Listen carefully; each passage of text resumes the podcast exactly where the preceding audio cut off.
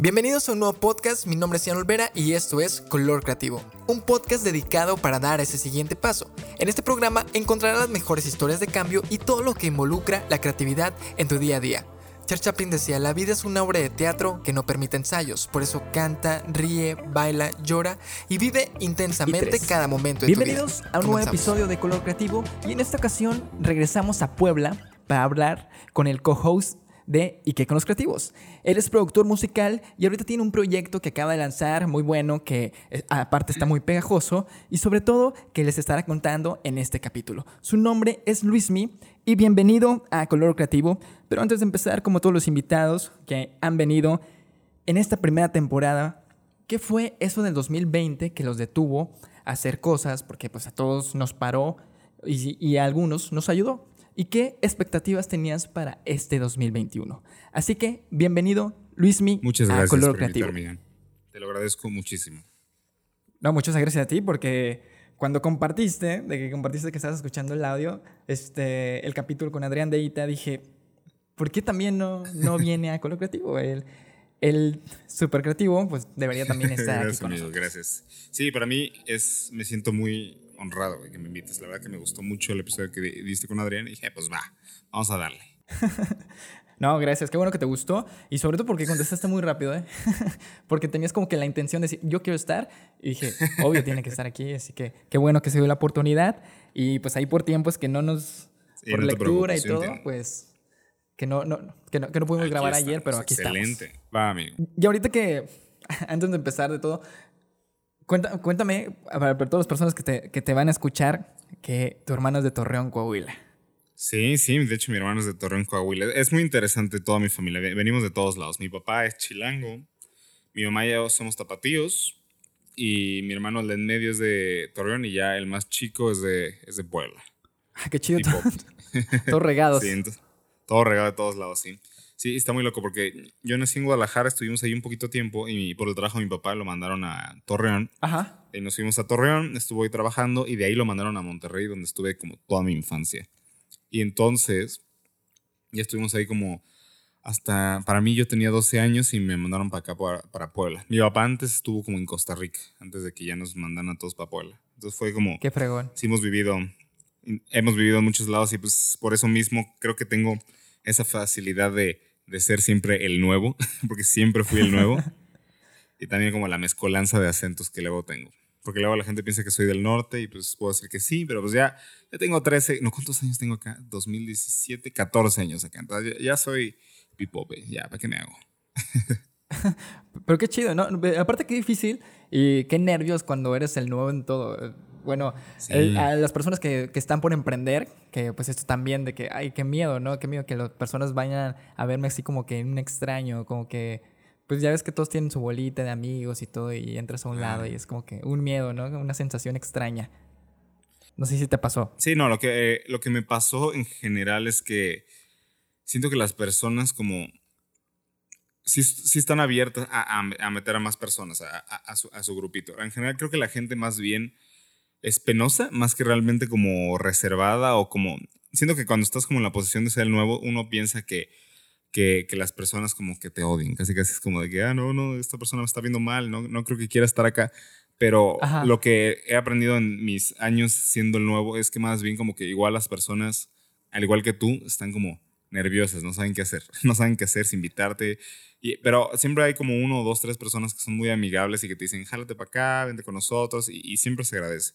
Y hay veces en las que, bueno, ya a esta edad, ya creo que ya no se ve tan raro que tú vayas y digas, hey, ¿sabes qué? ¿Puedo juntarme con ustedes? Y está, hay personas que lo agradecen, pero ya va variando con las edades y también con el tipo de personas. Me pasó mucho aquí en Puebla, sí fue, sí fue complicado. Sí es complicado. La gente es muy amigable, las quiero un montón, pero tal vez sí Ajá. es- son un poquito cerradas. Sí les cuesta como el, el interactuar con nuevas personas. Como dicen que también los de Saltillo son así. La verdad no he ido a Eh, Saltillo, no, yo no, tampoco, conozco mucha eh. gente de Saltillo, así que no me has escuchado. Ahí sí que te fallo. No- de hecho, no conozco a nadie de Saltillo, ¿eh? Creo que no. ¿No tienes un familiar en Saltillo No, después nada, de...? nada. De hecho, casi toda mi familia es de Guadalajara. O sea, cuando estábamos en Monterrey, nunca, nun- no veía a mis familiares hasta que nos vinimos para Puebla, porque andaban algunos en el DF y otros en Guadalajara. Entonces, como que nos quedaban más o menos en medio. Sí, y sobre todo lo que dices, Pero es que nosotros como que tenemos la mente así de que esto, como me ven raro, eh, no va a funcionar. Ujú, ujú, ujú, Exacto. Y es como que nosotros nos hacemos como que esa mentalidad, nos cerramos a, a poder expandir nuestra amistad, a poder crear cosas nuevas, porque decimos, no va a funcionar. O sea, tú ya estás pensando negativamente antes de, de hacerlo. Claro. Exacto, exacto. Y sobre todo por, por eso han venido pues todos los invitados. El punto es de que les, les cuenten a las personas cómo, cómo se han atrevido a dar ese siguiente paso a pesar de lo que han pasado. Así que si gustas contarnos cómo, cómo empieza o sobre todo qué, cuáles eran las... ¿Qué fue eso del 2020 que te detuvo a ti? A mí, Tus proyectos. Ajá. Claro, estuvo interesante porque yo, antes de, de mi disquera Momo Island, como que sí la pasé medio pesado. Sí la pasé un poquito gris. Hubo, pasaron como varias cosas en mi vida que, que me tuvieron que, me llevaron a un punto de quiebre que dije, ¿sabes qué? O hago algo o, o voy a valer madre. Entonces, como que ya cuando pa- pasó la etapa de la pandemia, yo ya estaba como, ya había como apagado, había extinguido ya todos los incendios. Entonces simplemente fue como de, ok, lo, lo lo primero que me pasó es que tenía como varios proyectos y de repente que se Ajá. cancelan, se cancelan como tres, cuatro y dije, chale, pues. Entonces como que todo el mundo empezó a decir de que no, ahorita no estoy teniendo trabajo y así, pero por alguna razón, no, no, todavía no lo entiendo bien, es, es cuestión de mucho análisis, pero a, pa- a partir de la pandemia es cuando mi carrera profesional despegó fuerte. O sea, como productor, como, o sea, muchos clientes empezaron a llegar conmigo, varios de videojuegos, varios de producciones, de que "Hey, necesito que me ayudes con esto, necesito esto y esto y esto, y aparte era como bien pagado, entonces ya fue el momento en el que por fin pude ya vivir de esto que, a lo que me dedico ahora. Entonces sí, sí fue, fue interesante y la verdad yo lamento mucho cuando me cuentan otros amigos que perdieron su trabajo, perdieron familiares, perdieron muchas personas. Ajá. Y sí es complicado para mí porque, o sea, empatizo con ellos de, de, de su dolor y empatizo con ellos de muchas cosas, pero al mismo tiempo sí hay una parte de mí que es como, al mismo tiempo yo como que quiero estar agradecido de, de las cosas que han pasado en este momento, pero es como, no me siento, no me siento... No lo puedes presumir. Ajá, exacto, no, lo por eso, no me siento cómodo, ¿sabes? No me siento cómodo estando agradecido en este momento porque pues no es un momento realmente para, Para estar festejar. agradecido, exactamente. Sí, te digo, es. A, a todos nos pasó algo bueno o algo malo en esto de la pandemia, y, pero la mayoría, pues, o todos aprendimos algo. Claro, claro. Mu- muchos aprendieron a decir, ya no voy a planear. O sea, tus, los proyectos que tú tenías, pues, este, tenemos que decir, pues, ya, ya no puedo hacerlo a largo plazo o, o a seis meses porque en un mes se puede terminar todo. Claro, claro. Y, y tal vez sí planear, que creo que es importante la planeación, pero como siempre estar abierto a, a la volatilidad, ¿sabes? Porque neta el Ajá. mundo es muy volátil. O sea, pas- tú puedes pensar que va a ser A y todo tiende a que vaya a ser A y de repente, eh, no, B, pum. Entonces como que el poder mentalizarte de que puede llegar a pasar B, creo que eso sí es muy importante. Y pues creo que al menos algo que puedo decir es que todos sí lo siento un- poquito más agradecidos en el ahora, ¿sabes? Sí, sí, como que hay, hay más familias unidas, este, Ajá. como que yo, por ejemplo, yo no era tan unido a mi familia hasta que, pues, yo, yo me mudo a- en diciembre y aparte de eso, que va de la mano, fue como que ya dije, ok, tengo que empezarme a llevar bien. ya eh, un poco más, ser un poco más amigables, tener un poco más de, empatía y sobre todo, pues, unirme otra vez a, a mi familia. Y esto, esto me ayudó mucho a agradecer que todos están conmigo y sobre todo, pues, para estar todo el tiempo posible con ellos, ¿no? Lo poco que se pueda. Claro. Y- y está bien, ¿no? O sea, uno piensa que, o sea, yo creo que de los momentos más duros es donde empiezan a llegar como los descubrimientos o las realizaciones más fuertes. Sí, e- e- eso es lo que ha pasado. Y como algo que tú dices, eso de planear, de tener pues, a lo mejor varios planes, algo que comentaba Adrián era este, visualizar. Visualizar a donde tú quieres llegar. Claro. Eso es, eso es muy importante y ya pues tú sabes cómo, cómo lo haces, ¿no? Si planeas o, o qué, qué, qué- cómo lo, lo vas a ir desarrollando tú. El punto es saber a dónde quieres llegar. Sí, claro. Es justo un punto que luego hablamos en el podcast y es de, si tú tienes claro a dónde llegar, no importa los obstáculos, o sea, hay miles de caminos para llegar a ese punto al que quieres llegar. Y, y siento que a veces como que pensamos que solo hay un camino para el punto al que quieres llegar, entonces se te cierra ese camino y ya dices, ¿sabes qué? No, no, no, no, voy a llegar, jamás voy a llegar porque no hay otro camino para llegar allá. Pero creo yo que, que si entendemos, por, eso mismo, de que si nos entendemos que puede pasar miles de cosas, pueden llegar miles de puertas que se pueden cerrar, tenemos que siempre estar con la mentalidad de que hay otras puertas. Y también te ayuda como, a mí lo que me ayudó mucho el, entender eso es como a, vuelvo a lo mismo, de ser como agradecido del momento, ¿sabes? E igual como que ser menos como picky en, varias cosas o ser muy perfeccionista. Sí soy perfeccionista en, en, mi, en mi arte per se, pero igual la música, la música en general tiene mucho a, a, a como agradecer la improvisación. O sea, siempre se, mientras más vaya a improvisar, igual la, la danza, ahorita que he estado haciendo danza, me, me, he dado cuenta que mucha parte de la danza y la música es mucho sobre la improvisación. Y, y pues eh, la improvisación es como cambio repentino, es algo que sale al momento. Entonces, eso me ha ayudado igual a como estar calmado eh, o, saber cómo manejar alguna situación que no esperaba. Que, que, es muy interesante porque lo veo con, con Adrián, que Adrián es como muy, tiene como tiene como el control, quiere tener como el control exacto de cada cosita que pasa y, y para mí eso es algo que a mí no me pasa para nada. Yo, yo tengo como ciertos, ciertas cositas que quiero hacer como, como 3, 4, 5 puntos y ya de ahí lo demás que salga como tenga que salir, ¿sabes? Pero eso es más por mi, por mi área y también por mi personalidad. También se puede hacer por mi personalidad, pero a mí, a mí me parece como maravilloso. O sea, me, me maravilla que Adrián sea de esa manera, que sea tan o sea, que sea tan detallista, yo creo que es lo que lo hace un excelente, un excelente artista, un excelente creativo, un excelente eh, líder. Eso lo hace excelente. Ajá. Pero sí, eso está padre porque aparte es como que muy un poco diferente a ti y como que se contempla, se complementan ahí, ¿no? Claro, claro, y pues obviamente siempre va a haber como que uno que otro roce, o sea, roce de que hey, yo creo que hay que hacerlo así y él me dice no de esta manera y pues encontramos siempre un punto en medio y, y eso es lo que para mí es muy bonito porque pues a pesar de del proyecto y lo que quieras, somos compas. Y eso es lo que está como más bonito ah, de esto.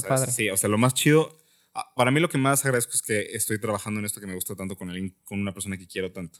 Para mí es lo que, lo que más disfruto y en general, en, mi forma de trabajar, sí, sí, sí busco siempre trabajar con gente con gente que me aporte, con gente que, que yo me sienta bien trabajando con ellos, porque en la parte musical sí hay como un, un desgaste emocional y, y, también es como un, se busca una exigencia emocional, porque yo como productor a veces lo que tengo que hacer es que tengo que meterme en la cabeza del artista, tengo que entender qué es lo que quiere expresar, porque pues ellos tienen su idea en su cabeza, pero por, por X o Y razón, o sea, porque tal vez no tienen como todavía la educación de producción o musical para poder lograr lo que quieren. Entonces yo tengo que entrar en la cabeza de esa persona, entender qué es lo que quiere comunicar, la forma en la que la quiere comunicar, entenderlo al 100 y poder reflejarlo, ¿sabes? Y a veces más allá de lo que ellos quieren, o sea, como ver a esa persona y ver su potencial y llevarlo hacia a su máximo, a su máximo valor. Y, es como, es un nivel de, empatía un poco pesado que sí llega a ser algo desgastante emocionalmente. Entonces, por eso mismo, por, por, lo, por lo desgastante emocionalmente que puede llegar a ser, sí soy como muy cuidadoso con la gente que trabajo. Ahí sí es como de, güey, neta, estoy en este momento como desgastado emocionalmente, quiero estar con personas que obviamente que, sean honestos con el feedback de si les pido, pero también no me gusta estar con gente que sea como muy agresiva, que sea muy de que esta es mi manera de ser, este, yo soy yo soy como rockstars. Sí, sí como rockstars. aparte de los rockstars como groseros. Eso sí, yo no yo, yo no aguanto ustedes madre. La neta no aguanto que la gente sea como mal pedo a, de a gratis. Sí soy muy específico con eso. Sí, es, sí soy muy intolerante en ese aspecto. Pero igual pues tengo que aprender a, no ser tan intolerante también. o sea, porque es parte de... O sea, en este ambiente sé que me tengo que topar con esas personas. Pero igual sí tengo como una meta. O tengo una meta de que un, de una industria musical en donde todos podamos trabajar a gusto, donde todos se la estén pasando bien, donde no sean todos tirándose caca, no sea todo el mundo eh, como queriendo sí, hablar mal unos a otros y así. Creo que ese tipo de industria, al menos en México, siento que no, me, no ha funcionado mucho. Porque en, cuando estuve un ratito en, en Estados Unidos viendo cómo se movía la industria, tú ves a todas estas personas y tú piensas que, no sé, ves a los a las bandas como famosillas ahí en Nueva York o en Chicago y tú dices, ah, estos vatos se la pasan de peda y se van de ahí a meterse drogas, pero no, te lo juro que son las personas más disciplinadas que he visto en mi vida más bien como el show que dan como de rockstars y así, eso es más como un personaje.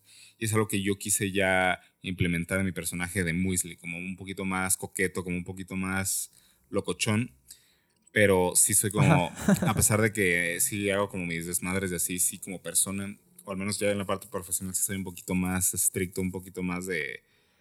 Sí tengo como mis rutinas de trabajo, de producción, de estar escribiendo, de estar viendo nuevas maneras de, de hacer arreglos musicales.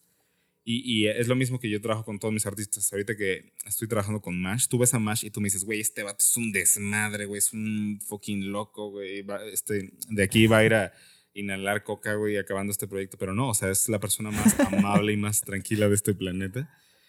Pero ya él, él, entiende, muy bien que el personaje que está en el escenario es, es, otra persona. Y creo que es lo más sano que puedes hacer como artista.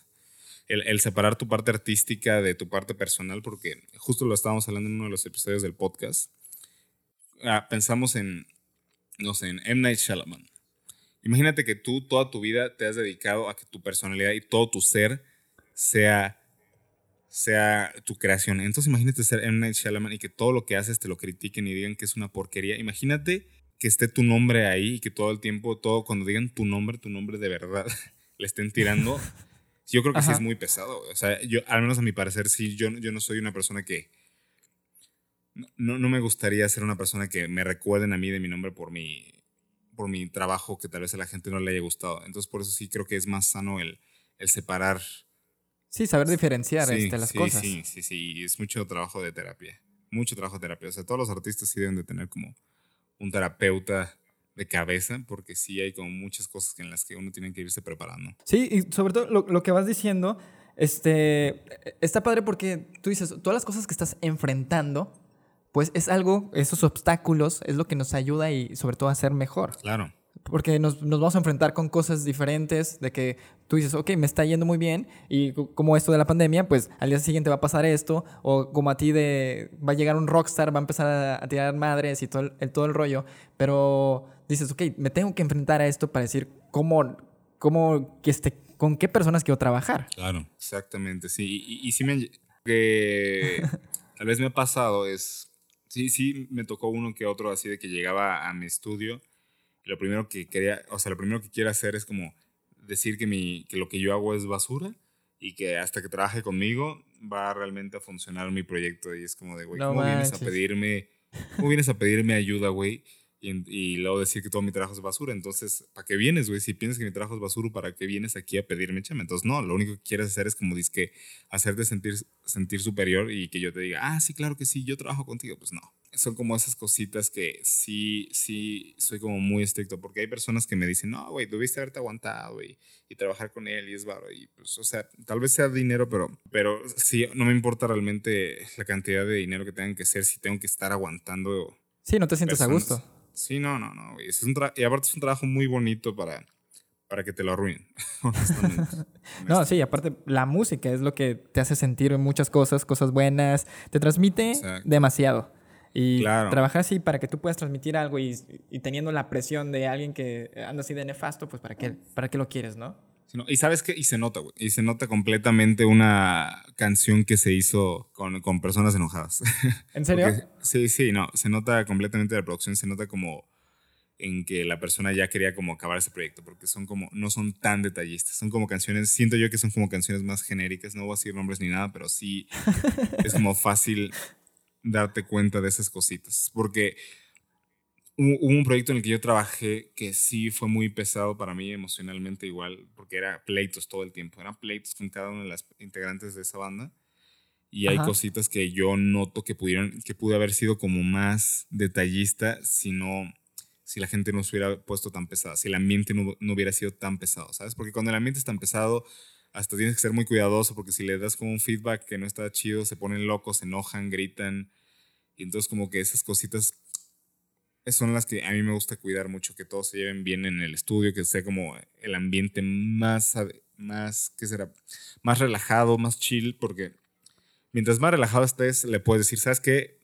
Lo puedo hacer mejor. Y, vete para acá, y sube hasta acá, y haz esto, y ahora esta locura, y así. Y entonces ahí es donde, a lo que estaba hablando hace rato, de, de que la música apremia la improvisación. Ahí empiezan a salir como esos puntos mágicos. Piensa en alguna canción que dije, o sea, si quieres luego piensa como en alguna canción que te guste y que digas como de, ah, este momento de esta canción me gustó un montón, que salió de la nada. Esas cosas pasan, ¿sabes? Cuando hay como un ambiente de creatividad todo fregón, ahí es cuando salen esos momentos mágicos. Entonces por eso sí soy como muy exigente de que esos, de que ese feeling y ese ambiente esté. Sí, sobre todo que le das la confianza a las personas. Cuando le das confianza al, al invitado o en este caso a los artistas, pues ellos como que dicen, ok, este, este, se, como que se sueltan un poco más, ¿no? Sí, exactamente. Sí, sí, eso es lo, que te comento. Así, las personas que vienen al podcast, o a los que han ido a, tu podcast, los que van contigo, pues eh, no, hay veces que te va a tocar a alguien que se suena también así como tú dices muy forzado porque pues a lo mejor esa persona no tiene tanta la confianza de hablar de sí mismo o, no, no, no, sabe cómo transmitir lo, lo que está sintiendo en el momento, pero haciéndolo sentir cómodo es como que ya es como ok, ya quiero, quiero que las personas me escuchen. Exactamente, estoy de acuerdo con eso. Sí, pues por ejemplo, tú y yo estábamos platicando hace rato antes de empezar a grabar y, ahorita ya, ya la plática se está dando más bonita. Sí, ya, ya te soltaste porque al principio estabas más callado, más callado que yo. sí, sí, sí, sí, tienes toda la razón. Ahora vamos, vamos a llegar a cómo fue cambiando o cómo inicia ese color gris. Y al final de este episodio, pues vas a contar este ¿cuál fue el color que elegiste? Claro que sí, aquí lo tengo porque si no se me va a olvidar. Aquí lo tengo en mi cara. ya lo tengo aquí puesto y el nombre y todo, porque sí fue complicado. Ya lo encontré, excelente. Listo. De todos modos, se, menciona al final del episodio, así que no te preocupes. vamos a empezar cómo, cómo fue iniciando. Si, si gustas este, comenzar de cómo inicia tu proyecto o cómo, cómo inicia ser el Luismi que es ahorita. Ok, sí, está bueno, está interesante eso. Mira, te cuento. Yo empecé, tenía dos años, no es cierto, tenía dos años y así. O sea, al menos algo que puedo decir es que sí, mi familia sí es, siempre ha sido como muy musical. No me, no me había dado cuenta al respecto hasta que empecé como a traer como a artistas a, que conocieran a mi familia y así.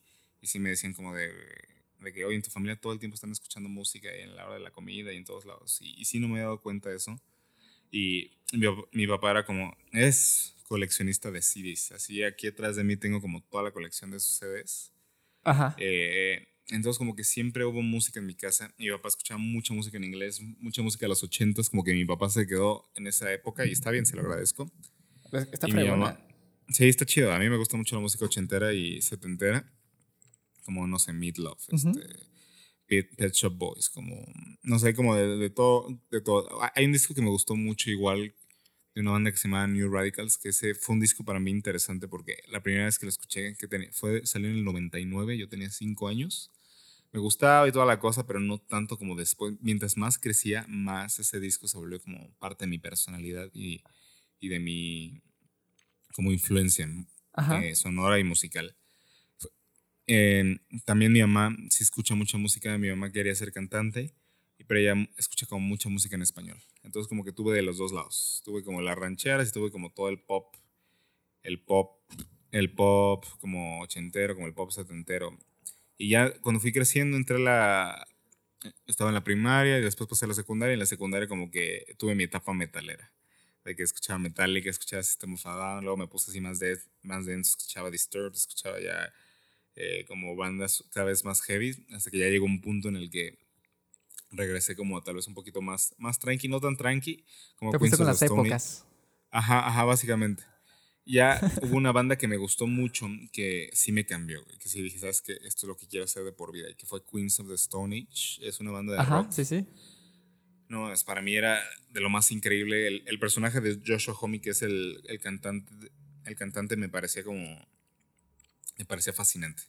El, el, ser como este, esta persona como muy sexual, pero al mismo tiempo, ¿sabes? Como, como que es algo que yo, yo como que quería sentirme identificado, porque yo nunca fui como una, nunca fui como el hombre así como todo macho de, de que, güey, vamos por un pisto, güey, vamos, a, vamos por alcohol, güey, vamos a jugar fútbol, güey, o vamos a ver los partidos y hablemos de morras, así. Como que siempre me sentí como muy alienado en ese aspecto, porque sí hablaba con, o sea, tenía mis amigos que eran como más ñoños igual que yo, pero luego como que había otros chavos con los que quería platicar y sí tenía como ese pedo, güey, ¿sabes?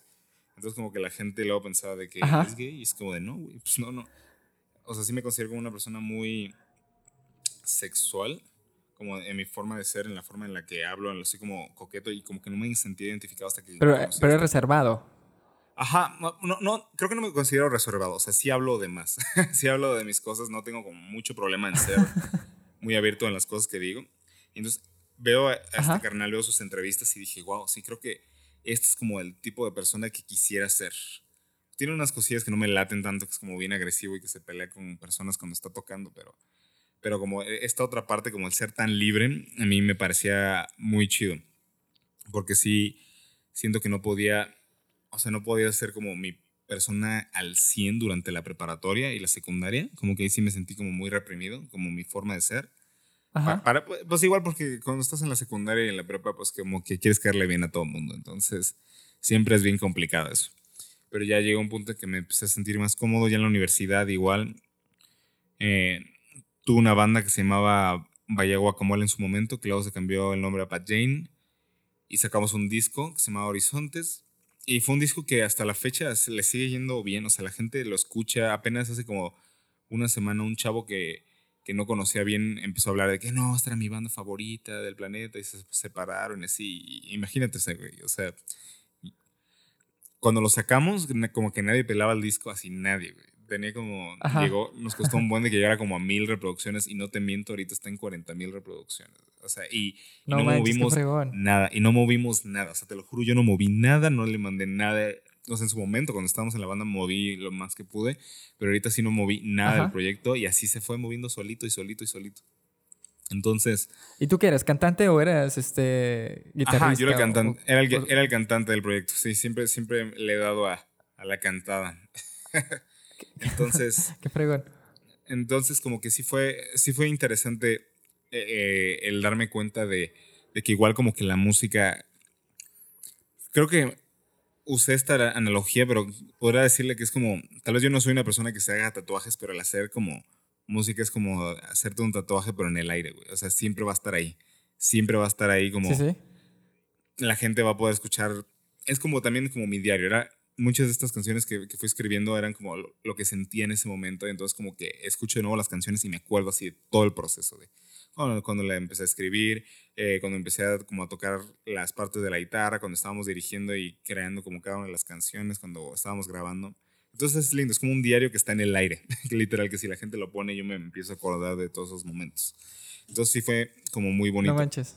Y al, y al mismo tiempo sí, lo, lo que está padre es que, o sea, que a la gente le sigue gustando, ¿sabes? Y que se, siguen, que se siguen identificando con ese disco, para mí me voló la cabeza. Y ahorita que saqué ya el proyecto de Muesli con, con Emi. Cano y sacamos la canción de Hilo Rojo, me han llegado así un montón de mensajes de personas así de, tuve un día terrible, pero gracias a la canción me siento muy bien, te lo agradezco.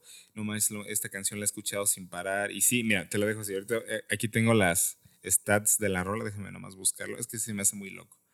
Eh, la canción acaba de llegar a las mil reproducciones y solo Ajá. la han escuchado 190 personas. O sea, básicamente todas las personas la han escuchado mínimo cinco veces. güey. O sea Sí, que sí, la está- están está- repitiendo. sí, la están repitiendo, la están repitiendo. O sea, son poquitas personas y la están escuchando. Digo, wow, o sea, realmente sí hubo gente que, que les gustó la canción. Y de, de hecho, aquí estoy viendo una playlist, no va a decir el nombre de la persona, pero tiene 40 veces escuchada la canción. O sea, digo, No manches. Sea, que soy yo. es, es- es muy loco, es muy loco como todo ese proceso. Primero el de que ir pensando la canción, ir creándola, ir pensando como en el sonido. Y luego ya cuando tienes que liberarla, siempre es como lo más complicado. Porque ya es lo que siempre dicen de que el arte, el arte nunca se acaba si no se abandona. Y sí, completamente. Es como de, ahí está, a quien le guste, a ver qué pasa. Entonces, ¿Y entonces cómo, sí cómo- comienza el proyecto? ¿El, el de Muesli o...? Sí, el de Muesli. Porque tú. Ahorita, ahorita tú estabas como productor musical y luego ya dices, ok, ya quiero lanzarme nuevamente a, a lanzar este, un proyecto diferente, pero ya personal. ¿Cómo comienza todo eso? Ok, yo creo que lo que empezó a pasar es que como que siento que mi perspectiva de la industria musical y como de, de, de ser artista cambió completamente de cuando estaba en Jane a ahora. Cuando estaba en Jane siento que, Ajá. digo, estaba, estaba padre, era, era un proyecto que empecé cuando tenía 18, pero creo que tenía como una idea de, no sé, hacer música y divertirme y toda la cosa y que la gente, o sea, y gustarle a las morritas porque me hago güey. Y, pero al mismo tiempo, como que decía, no, sí, el ser famoso y tocar. Y entonces, mientras más fui creciendo y estuve trabajando, estuve como produciendo y hablando con artistas un poquito más grandes, eh, conociendo cómo se mueve la gente, o sea, más allá de la industria, cómo se mueve la gente y lo que para la gente significa la música. Ajá. como que yo decía como productor, no, pues en este momento no tengo tanto que decir. Y entonces como que mientras más pasaba y más iba produciendo, iba viviendo con muchas cositas en mi vida, como que cada vez decía, ¿sabes qué? Creo que sí, ya sé qué tengo que decir, ya sé quién tengo que ser yo como artista, ya sé, o sea, ya tengo como una razón de ser. Por ejemplo, con Mash. Ajá. Eh, con Mash, el proyecto le ha ido muy bien, ha ido creciendo un montón, pero creo que tiene que ver mucho con lo que él representa, ¿sabes? Él representa a, todas estas personas que no se sentían aceptadas. O sea, más allá de la comunidad LGBT, como todos estos, a los raros, ¿sabes? A la, gente que era como rara y que no sabía cómo expresarse y como que tenían como esta parte teatral en ellos y no sabían cómo expresársela a todo el mundo. Llega el proyecto de MASH y dicen, wow, esto es algo que yo quería hacer, ¿sabes? Y entonces ahí es donde la gente se empieza a, a sentir identificados y empiezan a, a, realmente crear una conexión con el artista. Y siento que me pasó con el disco de Pat Jane, eran como momentos o sea, fui muy honesto en la forma que escribí y siento que en general sí siempre he sido como muy visceral a la hora de escribir. No, no soy como tan poético, ¿sabes? Sí me, sí me gustaría ser un poquito más poético a la hora de escribir, pero, pero pues creo que la forma en la que yo escribo es como más de así, esto es lo que siento, así es lo que estaba pasando en mi cabeza y lo suelto. Y eso, eso como que siento que ha conectado con algunas personas.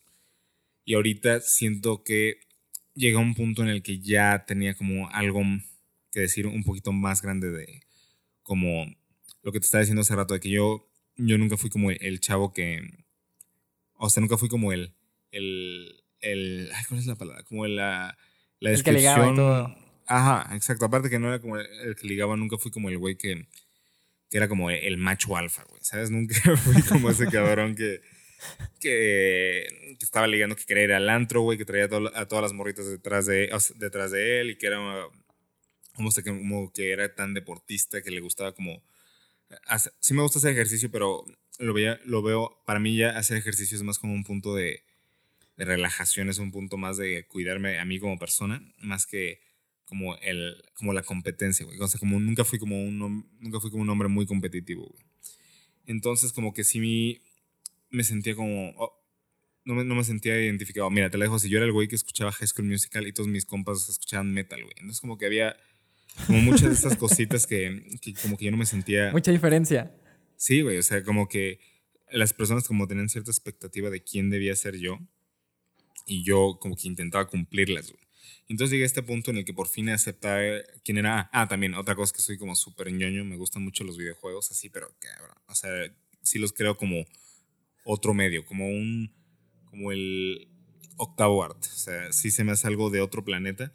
Y entonces esa parte también la oculté mucho de mí por, por quedar bien en general, ¿sabes? Como que nunca fui tan honesto como debía ser. Y entonces llegué a este punto en el que ya por fin yo como artista y como productor ya podía expresarme.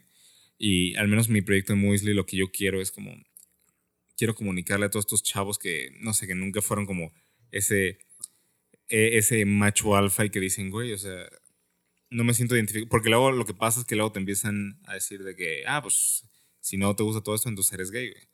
Y es como, no, pues no, no, no, no, no me laten los hombres, ¿sabes? Y, y es esta, esta concepción súper pesada de que a, fuerza tiene que ser de esta manera y, y, y, eso también define tu sexualidad, o sea, tus gustos que definen tu sexualidad y es una tontería, ¿sabes? Creo que ahorita que he estado trabajando como en el proyecto de MASH, he trabajado con muchos artistas de, de, todas las índoles, me he dado cuenta de que va más allá de eso, o sea, va más allá de, de tu sexualidad, tiene que ver también mucho de tus gustos, de, de, las cosas que quieres crear, tu creatividad, de qué tanto tu expresividad también es lo que realmente te define. Y entonces eso es lo que yo quiero comunicar en mi proyecto más que otra cosa. sí, sobre todo salir de la, de la, rutina que, que estamos viviendo, de que uno dice, no, pues con ser hombre tienes que hacer esto y esto y esto y esto y esto, cuando puedes hacer mil cosas. O sea, quieren que nos, que nos siempre vayamos por una línea y pues qué pasa si, si te sales de otra, ya las personas empiezan a, a malpensar qué es lo que te, qué es lo que te pasó, ¿no? Eh, sí, y me pasó todo el tiempo y, y, hasta la fecha, ¿sabes? Como cuando empecé a trabajar en el proyecto de Mash, así de que, ¿cómo? Entonces eres gay, como, uy, ¿qué tiene que ver eso? O sea, es un proyecto que para mí se me hace fantástico y me encanta poder eh, explotar y llevarlo al 100, ¿sabes? Ajá. Como que para mí sí, sí, sí pasaron como muchas cosas, como que no me había dado cuenta, como que viví en una burbuja en la que decía de que, ah, no, pues ya el mundo está más, está más progresivo o más progresista de lo que yo pensaba y de repente en él, como que si fue una cachetada, dije, ok, no, no, para nada, hay mucho en lo que tenemos que trabajar. Sí. Entonces, pues yo quiero ser también parte de ese discurso, quiero llevar ese discurso como artista y como persona en general.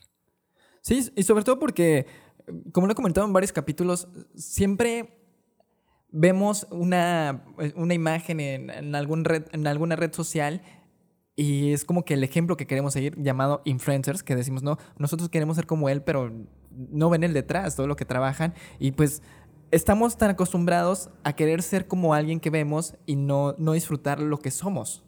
Claro. E, ese es el mayor problema que tenemos de decir, oye, yo soy así, ¿por qué no eres así siempre? ¿Por qué quieres ser como otra persona que pues no, no, no eres así. siento que cada uno tiene que dar su propia esencia, que es lo que tú le estás haciendo en este momento para demostrar, este, yo, yo soy este Luismi y este es mi proyecto y esto es lo que yo quiero enseñarle a las personas.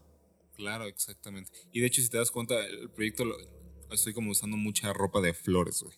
mucha esta ropa, como, como que la gente, de, ya sabes, antes era como de, ¿qué? O sea, ¿usas flores? ¿Quieres?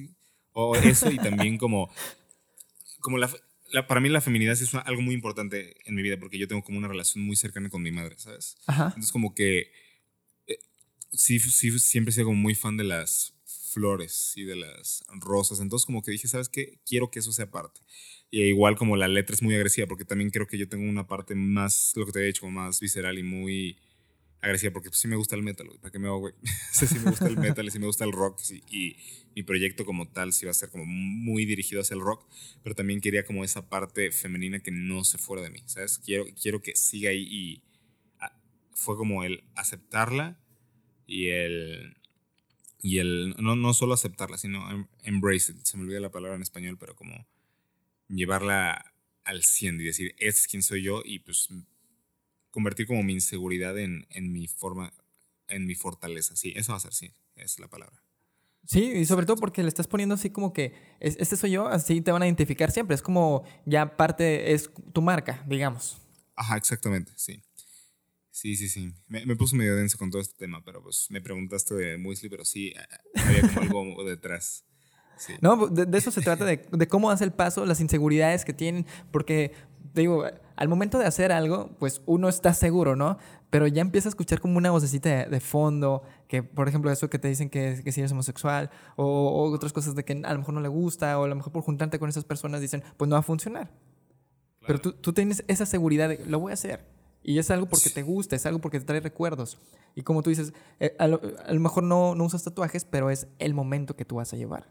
Claro, sí, sí, y ahorita pues que haya salido hilo rojo y que, y que haya conectado con tantas personas, a mí me hace entender que vamos por buen camino. igual con todos los proyectos que he estado sacando, e, el, ver que hay personas que escuchan y que lo convierten, o sea, eh, puedo ver la gente cuando mete sus canciones a sus playlists, y hasta, para mí el, el título que le ponen a su playlist, decir, wow, yo soy parte de tu playlist, de esa experiencia, no sé, una canción de Alex Ahumada, que es otro artista que yo produzco, que de repente veo y está este chavo que lo tiene en, su playlist de mis favoritas de la vida y que la escucha un montón o eh, hasta de que canción para hacer el frutifantástico y dices, wow, o sea, somos parte de ese proceso para ti.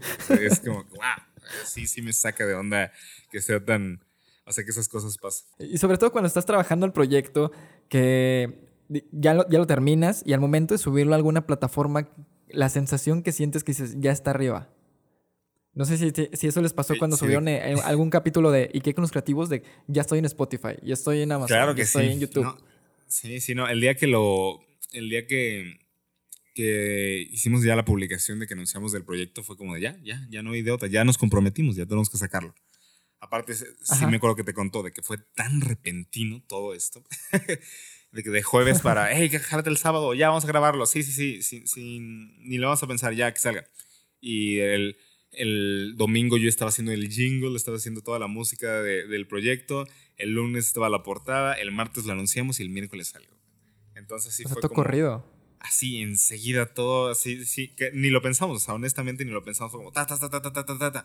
Y salió bien. O sea, yo estoy muy orgulloso, de este proyecto va creciendo ah, y la razón por la que también ese proyecto de, estábamos haciendo de Iki con los creativos, yo quería como ayudar, porque estuve como en una etapa que para mí fue muy pesada de, que no sabía qué hacer, no sabía hacia dónde dirigir mi proyecto, digo, lo de Pat Jane se, nos habíamos separado, no sabía qué hacer con mi vida, entonces cuando ya empecé como a, a descubrir varias, cosas, varias cositas que me ayudaron a mí como a, en primera como a superar como ese, ese momento difícil y, y buscar como salidas y, forma, y formas para, para sacar adelante mis proyectos y las cosas que tenía pensadas. Ajá. Ahí fue cuando dije, ¿sabes qué? Tengo que... Ahí fue cuando dije, creo que necesito aportar.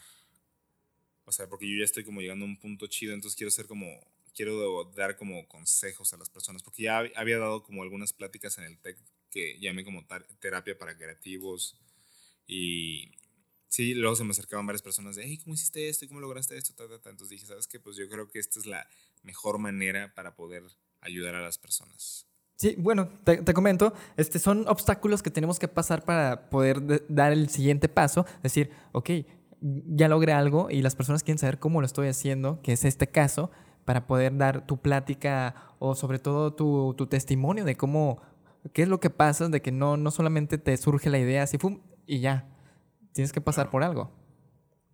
Exactamente, sí, sí, sí. Y, sí. y pues ahí pueden ver la gente el podcast cuando quiera y pues qué chido que igual, porque me acuerdo que le estabas contando de que tú estabas investigando otros podcasts. ¿De creatividad? para- sí, de creatividad, sí, sí, sí, me acuerdo. Entonces digo, qué chido que igual lo hayas encontrado y que te hayas comunicado con nosotros, ¿sabes? Eso para mí se me hace también como padre, porque luego podría ser de que simplemente lo ves y, ah, chido, y ya nada más como que no nos pudieras ver como competencia, o así, que ni siquiera nos mencionaras, pero se me hizo como de tu parte como increíble que nos hayas querido invitar a, a poder platicar de esto. Sí, sobre todo porque pues, la creatividad es, es una rama muy grande y, y, pues, y no es competencia, sino seguimos aprendiendo todos y es lo que tenemos que hacer todos, aprender de las demás personas para poder seguir creciendo personalmente, este, profesionalmente y al momento de ver competencias pues no, no sirve de nada, o sea, solamente hablas mal de las, de las personas y, y tú te estás haciendo más chiquito, ¿no? Claro, no podría estar más de acuerdo contigo. Justo, y aparte como, como este, este tema de creatividad es como estar también como aprendiendo todo el tiempo, la única manera que podemos llegar como al conocimiento es teniendo este, es como le llaman la dialéctica, ¿sabes? El tener esta de la síntesis, ay, ¿cómo se le llama la síntesis? Este, no, la tesis, la antítesis y luego la, ya la síntesis. Entonces Ajá. me hace como muy bonito que, que podamos tener estas pláticas, platicar sobre el- no- lo que nos ha inspirado a- al punto de que hemos llegado y también y también pues dar como consejos a las personas que tal vez están ahorita en un punto que no saben qué hacer. Eso para mí se me hace como lo más bonito de, de esta etapa, igual porque ahorita están como los podcasts a todo lo que da Ajá, sí, y sí. la gente pues está aprovechando el, el mantener estos tiempos que tal vez son más difíciles para poder aportar y tener contenido, buscar contenido que aporte, ¿sabes? Sí, ahorita yo, yo empiezo escuchando podcast, pues para salir de tu rutina de a lo mejor siempre escuchar tus mismas cinco canciones, de, de tu rutina de que estás sentado todo el día en la computadora, de siempre Claro. estar haciendo lo mismo y aparecen los podcasts y dices, ok, ya en vez de pues ver videos para estudiar o para aprender, pues ya lo escuchas y dices, oye, pues qué, qué padre esto. Y luego pues ya llega la comedia, llega todo para... Llegan muchas ramas de, de esto del podcast y es como tú vas aprendiendo. Y pues, pues dije, "Ah, toca el momento de, ahora que las personas si quieren hacer algo, pues hay que decirles cómo, cómo hacerlo, pero no hay que meterles así, no, pues la creatividad es esto y esto y esto. No, las personas todo- todos los días viven algo creativo con el simple hecho de despertarse y hacer algo diferente. Exactamente, exactamente. Aparte pues la creatividad es eso, o sea, no hay, no hay una forma de hacer las cosas. Sí, aparte que uno tiene siempre así, este, creen, ser creativo es ser deportista, es ser artista, es hacer cosas fuera de lo común y así de, de que hacen que vemos en la tele y dices, Ay, yo quisiera ser como él, yo quisiera ser con él, pero la creatividad pues es desde una persona este, simple, que, que te- como te comento, se despierta y eso ya es creatividad, pero las personas no, no sabían eso hasta que tienes que contarles cómo, cómo es esto de la creatividad. Claro, claro, claro. Y, y qué interesante ahorita que mencionas eso, el que buscamos como que buscamos ser como esas personas creativas, ¿no? Y ya, los, ya lo eres, ya, es como, güey, ya lo eres, simplemente él tiene como una audiencia más grande, pero ya la creatividad ya la tienes, es todo tuyo y nada más. No es como llegar a ese punto es la parte como interesante. Pero creo que al menos lo que a mí me ayudó mucho fue el ya no compararme con otras personas, ya simplemente vivir mi vida, ir creciendo, disfrutar, haciendo lo mejor que puedo, sí, y disfrutarlo, creo que es lo más importante. Porque igual mientras, también intento como quejarme lo menos posible de mi vida, porque pues sí hay como muchas cosas de las que debo estar agradecido y sí tengo como muchos privilegios. Entonces, entiendo que hay personas que dicen, sí, pero pues es válido que te puedas sentir mal de vez en cuando. O sea, sí. Sí. Pero sí creo que sí te puedes sentir mal si quieres, pero, pero también el, no ganas nada estar sintiéndote mal todo el tiempo. Siento que si, si te das cuenta de todo lo que uno tiene así ya de contado desde que naciste y todo, como que empiezas a ser más agradecido y empiezas como a disfrutar en general todo. Sí, tú agradece, equivócate, pues X, ¿no? De todos modos, este, este, al día siguiente, pues ya pues, sufres las consecuencias, pero ya después, poco a poco, dices, ok, ya no tengo que ir por este rumbo.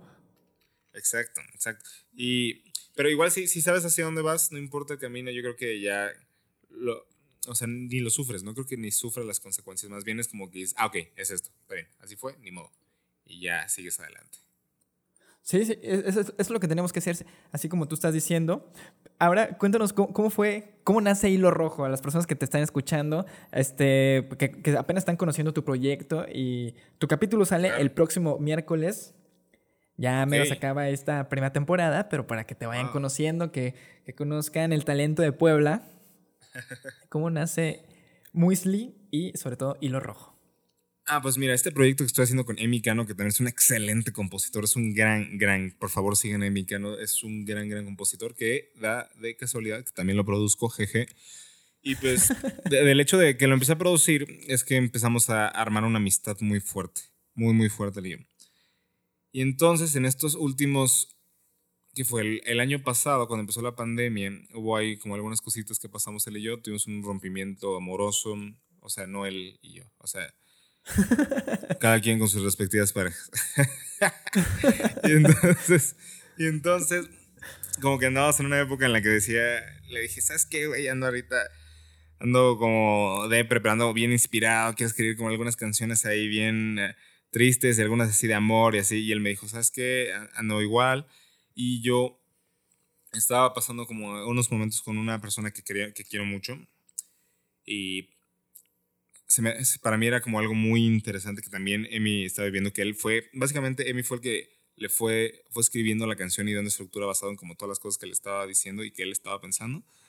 Y para mí era muy bonito el tener esta persona que, que a pesar de todo lo que estaba pasando, a pesar de que pasaron miles de años, como que cada vez que nos volvíamos a ver era como muy bonito, ¿sabes? Más allá de la parte de amor, o sea, sí es como una persona que a pesar de, de los obstáculos, los pleitos que hayan tenido, las, las miles de cosas que pudieron haber pasado, las distancias, sí, como que el, volverse a ver, para mí era como muy poético, era como, decía yo, como, como dice en la canción, el siempre volvemos a nosotros. O sea, nos encontramos el uno al otro y entonces estaba hablando eso con, con Emi y empezó a escribir como todas las líneas de la canción.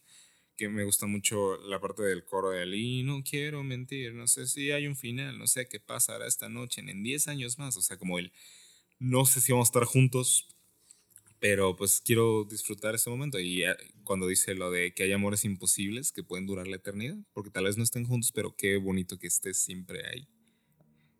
Entonces de ahí salió como toda la idea de, la canción y el video. Igual, si te das cuenta como el video es de estas personas que están conectadas, de que uno está como jugando tenis y el otro básquet y de repente ya trae la pelota de básquet y el otro la de tenis y, cuando están partiendo el pastel desaparece y al final del video igual desaparece porque pues no queríamos que fuera como un final completamente de, hey, se volvieron a encontrar después de un año, qué chido, ya se quieren, no, porque esas cosas a veces no pasan, a veces simplemente, eh, a veces simplemente la vida no, no te da la oportunidad de poder estar con esa persona y también no tiene nada de malo.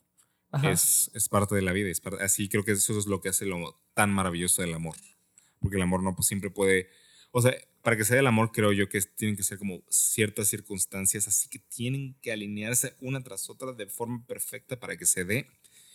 Y, y pues a veces no se da, pero pues por eso mismo cuando se da es lo que lo hace tan especial. Te, te cuento, eso así como el amor, se me hizo muy padre el video, porque tú dices, es- son cosas que hemos, este, nos ha pasado, que es como la manera en que tú conectas, que tú dices, ok, hay una persona que me gusta mucho y todo el rollo y, y dices, mañana se acaba. Eh, O sea, mañana te das cuenta que esa persona ya no está.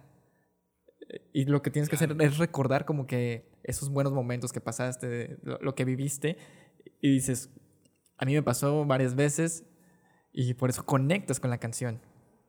Pues se me hizo muy padre y, y te digo, se me hace que yo soy la persona que le ha reproducido 40 veces porque... hasta te puse en un mensaje por Instagram, creo, que te puse, oye, está bien pegajosa tu canción, está, muy, está muy chida. Sí, sí, sí, sí, es, es cierto, gracias, sí. Entonces, igual también lo que creo yo que le hace tan pegajoso es como que dice tantas veces el siempre volvemos a nosotros, pero porque se me hace como lo más poderoso de la canción, o sea, y era lo que yo, lo que yo sentía y Jamie sentía con esta persona, con, con estas personas que no voy a decir nombres, pero porque lo- nos metemos los dos en problemas, pero era lo que hacía muy bonito era lo que sentíamos, como que siempre volvían, siempre volvíamos a, no- a nosotros, o sea, pasara lo que pasara, ahí estaba. Entonces, entonces, pues lo remarcamos como no, o sea, como, como la frase que más suena en la canción. Creo que fácil, según yo, la decimos 10 veces. 10, estoy segurísimo que son 10 veces que la decimos. Pues para que la gente la recuerde. Eh, no, y no, y es lo que todo el mundo se acuerda.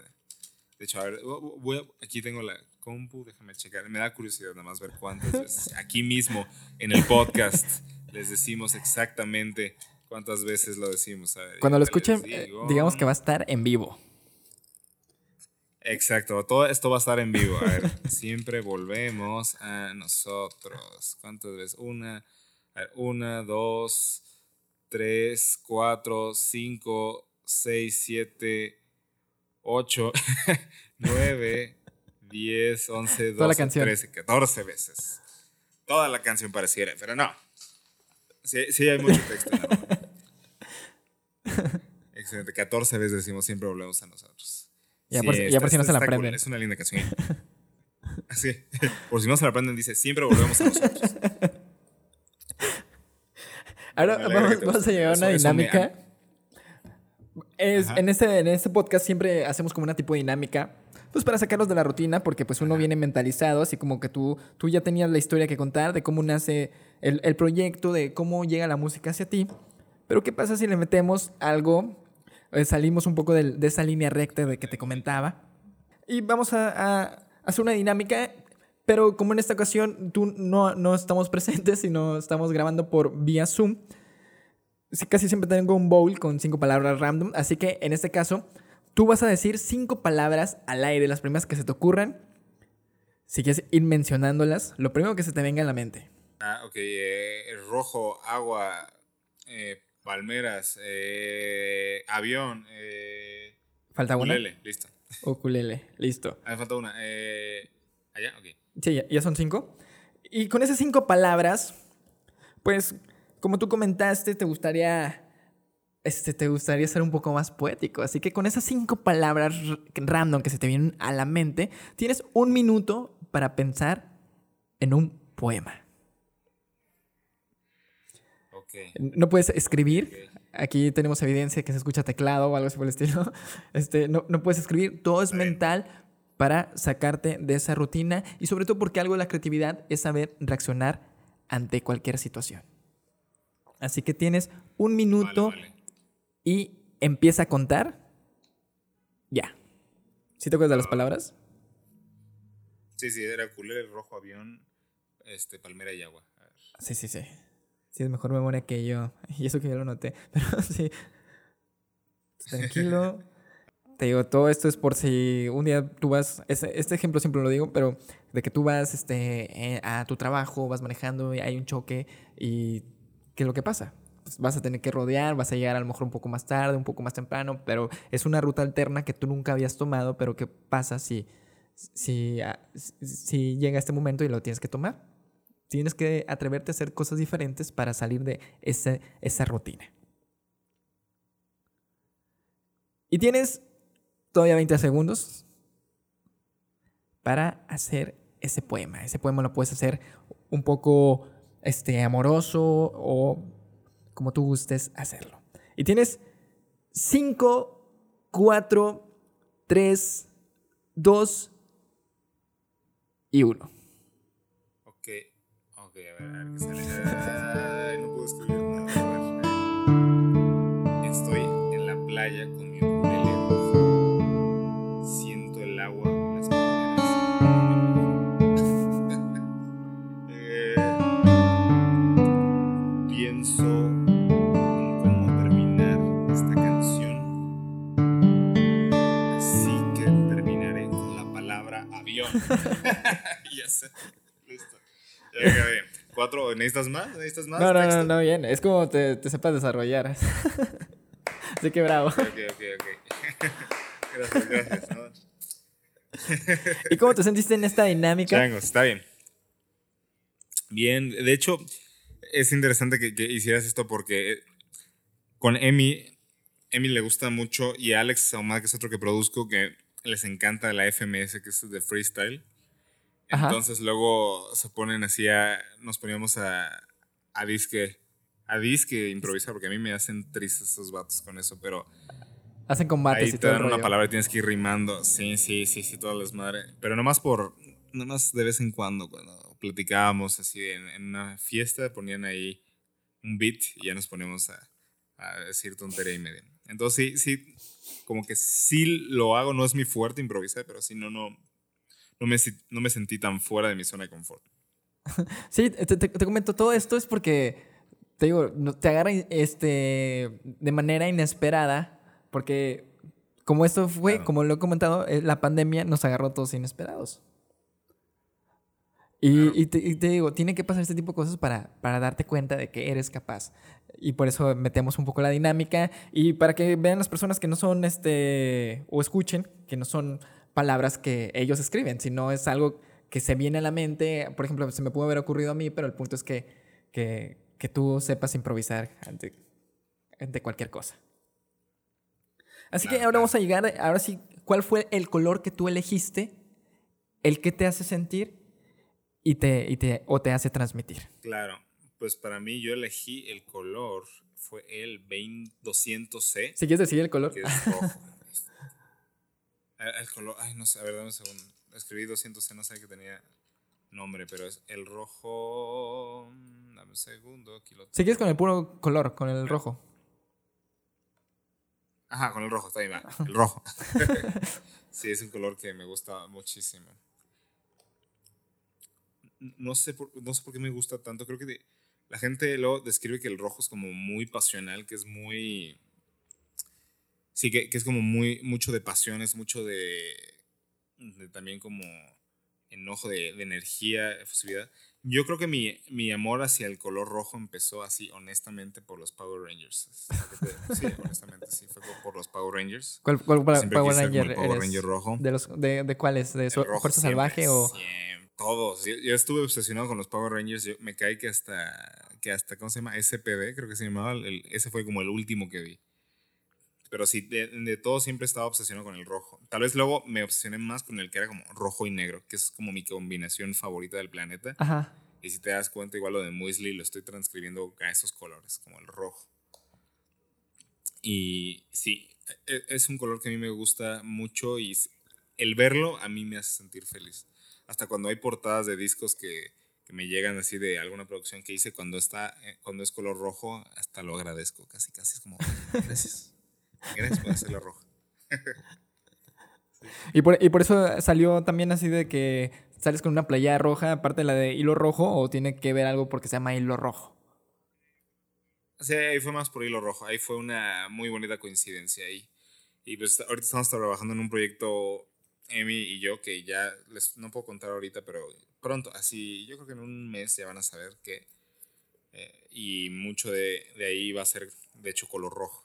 Entonces, pues casi todo lo que vamos a estar sacando va a tener como esa, esa tonalidad. Sí, sobre todo porque este, este color o el color que eligen las personas es el que tú estás sintiendo en este momento. En este momento tú estás sintiendo felicidad. En este momento estás siendo tú mismo que tú dices, pues es, es mi color y cada vez que lo veo pues me transmite lo que estoy sintiendo en el momento.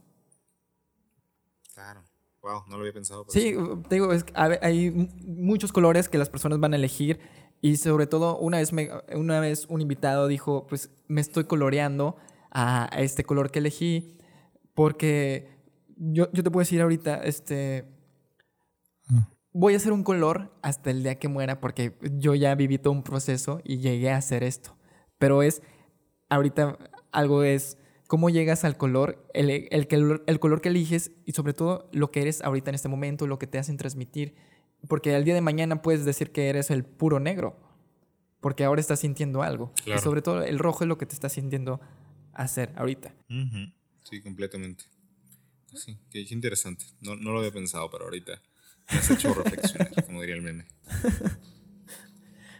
Así que en este episodio escuchamos a Luismi de cómo fue cambiando ese color gris al color rojo, sobre todo cómo fue transmitiendo su propia esencia, sobre todo de, de salirse de esa rutina del, del qué dirán, de, de no importa que, que siempre quieran ir por una línea roja, que todas las personas, que, que todas las personas te quieran ver por que vayas trazando una línea recta como ellos siempre la tienen visualizada. El punto es salirse un poco y sobre todo transmitir su propia esencia. Claro. Sí, sí, sí. Wow. Perdón, sigo, sigo como reflexionando todo lo que me estás diciendo. sí, qué interesante. Así que si quieres pasar Sí, ahora sí tus redes sociales para que te conozcan un poco más, conozcan tu proyecto de, de Muesli. Claro que sí. Mira, ok. En mis redes sociales ahora estoy como Muesli-music. Ahí va a estar toda mi música. También ahí voy a estar poniendo todo lo que produzco. Que también pueden seguir a mi productora que se llama Mumu Island Records. Está como arroba Mumu Island. Mumu Island, así como isla en inglés. Eh, y ahí también pueden ver a todos los, a todos los proyectos que estoy siguiendo. También sigan a Y que con los creativos, el podcast es un gran podcast. Estamos a punto de sacar la siguiente temporada. Estamos muy emocionados al respecto. Eh, y también ahorita estamos trabajando en otras cositas, Adrián y yo, pero ya, ya sabrán en su momento.